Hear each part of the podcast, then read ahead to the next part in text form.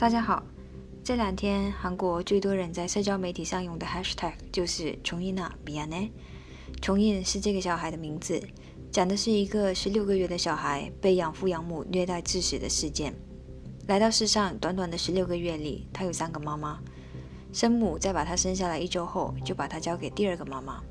根据和第二个妈妈一起生活的这段时间的照片看来，第二个妈妈应该对他挺好的。照片里孩子都笑得很灿烂。天使般的笑容真的就很得人疼。七个月后，他就被这对养父养母收养了，还有一个四岁大的姐姐。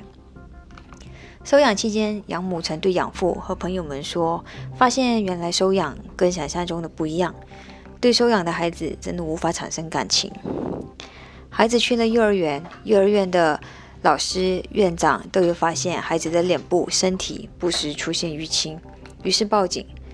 第一次报警后，警察上门调查，养父则以孩子有 O 型腿，在帮他按摩矫正的时候，难免会产生的淤青，身体和脸部的解释是孩子有皮肤的问题，也请警方尊重养父母，相信他们就算不是亲生的，也不会对孩子做出任何残忍的行为。于是警方就这样离开了。这对养父母曾经带着自己的亲生女儿外出，留下她一个人在车上，或者让她独自留在家里。好几次都被朋友撞见，于是报警。警察上门调查时，养母都一口否定，说自己不会做出这么残忍的事。这一次，警方也一样，就这么离开了。养母在领养期间做了一次丰胸手术，大概有两个月的时间，她没有到幼儿园，而是跟养母在家里。九月底第一次回到幼儿园时，老师、院长都发现她很不对劲。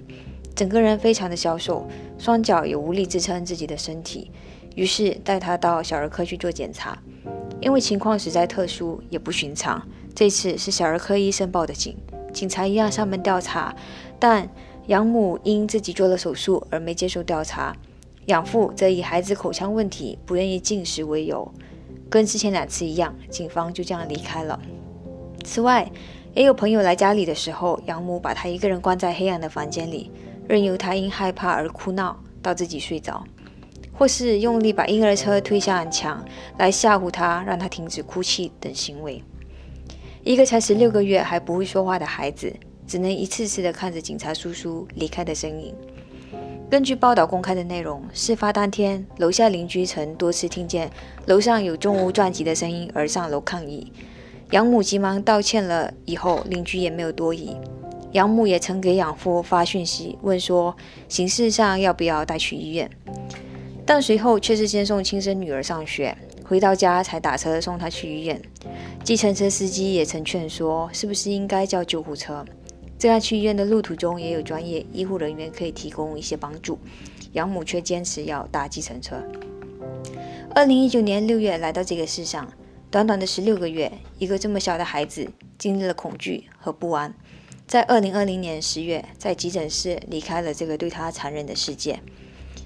验尸的报告说明，孩子因外部施压而造成内脏破裂，被养父母解释为可能是四岁大的姐姐在玩耍时跳到孩子身上造成，或是因为自己丰胸手术后伤口疼痛，在抱孩子的时候不小心失手让他掉在地上等解释。但是医生们表示，孩子连胰腺都破裂。这并不是一个四岁小孩跳到孩子身上可以造成的伤，也不是不小心掉在地上会造成的。这个伤是需要很强的力度造成。打个比例是拳击选手全力挥拳的时候的力度，跆拳道选手全力用脚踢的力度。注意，以上说的是专业选手，无法想象一个普通人父母是用什么方式导致的这些伤害。